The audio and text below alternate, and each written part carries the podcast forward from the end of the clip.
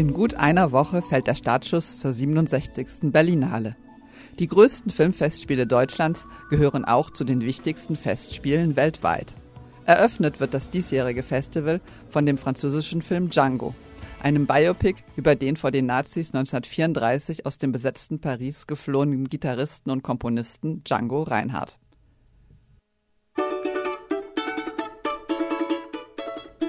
Dass ein Erstlingswerk den Wettbewerb der Berlinale eröffnen darf, ist eher ungewöhnlich. In den vergangenen Jahren setzte man für dieses Event auf eher große, bekannte Namen, wie die Coen-Brüder, die im vergangenen Jahr mit Hail Caesar die Berlinale eröffneten, oder Wes Anderson, dessen Grand Budapest Hotel 2014 als erster Film des Wettbewerbs gezeigt wurde. 2013 eröffnete gar ein Film des chinesischen Jurypräsidenten Wong Kar-wai die Festspiele. Grandmaster lief in diesem Fall aber natürlich außer Konkurrenz. Von daher erstaunt es, dass nun ein völlig unbekannter Regisseur den Reigen der Wettbewerbsfilme anführen darf. Bleibt zu hoffen, dass der Film nicht nur wegen seines allzu deutschen Themas ausgewählt wurde. Immerhin schrieb Regisseur Etienne Comard schon das Drehbuch zu von Menschen und Göttern, der 2010 im Wettbewerb von Cannes lief und dort den Grand Prix erhielt sowie später den César als bester Film.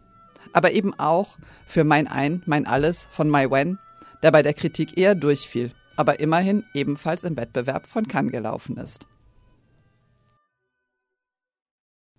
Ergänzt wird der Wettbewerb von insgesamt 23 weiteren Filmen, von denen neben dem Eröffnungsfilm aber nur 17 auch ins Rennen um den Goldenen Bären gehen. Dabei sind wieder einige altbekannte Festivalveteranen wie Volker Schlöndorff der 1979 für die Blechtrommel sowohl die Goldene Palme in Cannes als auch den Oscar für den besten fremdsprachigen Film gewann. Es war einmal ein Blechtrommler, dem gefiel die Welt der Erwachsenen nicht. Sally Potter, die 1997 mit The Tango Lesson die Filmfestspiele in Mar del Plata gewann und 2000 in Venedig sowie 2009 in Berlin im Wettbewerb vertreten war oder Aki Kaurismäki, der zuletzt 2011 mit Le Havre zahlreiche Preise einheimste.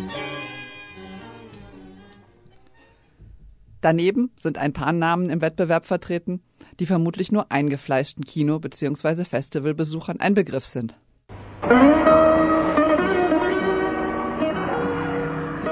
Teresa Villaverde, 1998 im Sartin Regard in Cannes sowie mehrfach im Wettbewerb von Venedig vertreten, Alain Goumi aus dem Senegal, dessen Filme bisher fast ausschließlich auf Festivals liefen, oder Marcelo Gomez, dessen Filme bisher vor allem auf lateinamerikanischen Festivals zu sehen waren und den Weg ins deutsche Kino noch nicht gefunden haben.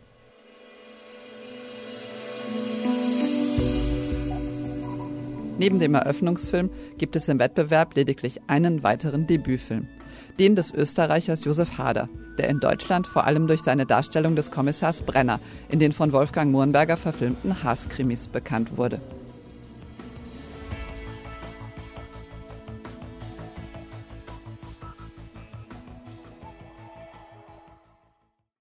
Auffällig ist mal wieder, dass lediglich vier der 18 Wettbewerbsbeiträge von Regisseurinnen stammen. Das heißt, Weniger als ein Viertel der Filme, die ins Rennen um den Goldenen Bären gehen, stammen aus weiblicher Hand. Muss denn jedes Jahr, wie 2015, eine Berlinale der starken Frauen ausgerufen werden, damit sich hier mal etwas ändert?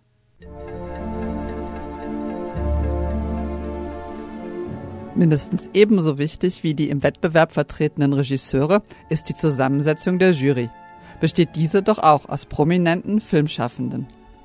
Den Vorsitz der Jury hat in diesem Jahr Paul Verhoeven. Verhoeven, der seine Karriere als Dokumentarfilmer für die niederländische Marine begann, nach ersten nationalen Erfolgen nach Hollywood übersiedelte und sich Anfang der 90er Jahre zuerst mit Total Recall, dann mit Basic Instinct schnell international einen Namen machte, hat seither immer wieder mit seinen Filmen überrascht. Lässt er sich doch so gar nicht auf ein Genre festlegen.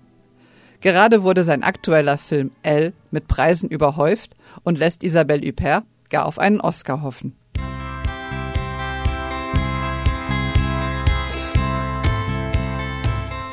Unterstützt wird Verhoeven von der tunesischen Produzentin Dora Bushusha Furati, dem isländischen Künstler Olafur Eliasson, den Schauspielern Maggie Gyllenhaal aus den USA, Julia Jentsch aus Deutschland und Diego Luna aus Mexiko sowie dem chinesischen Regisseur und Drehbuchautor Wang Quanan.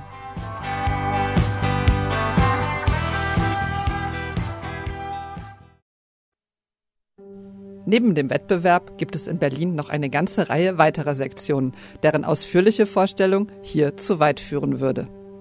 Da gibt es zunächst das Panorama, welches es sich zur Aufgabe macht, Brücken zu schlagen zwischen künstlerischen Visionen und kommerziellen Interessen.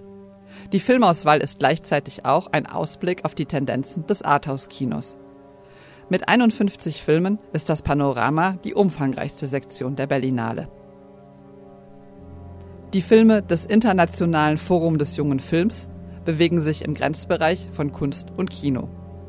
Avantgarde, Experiment, Essay, Langzeitbeobachtungen, politische Reportagen und noch unbekannte Kinematografien können hier entdeckt werden.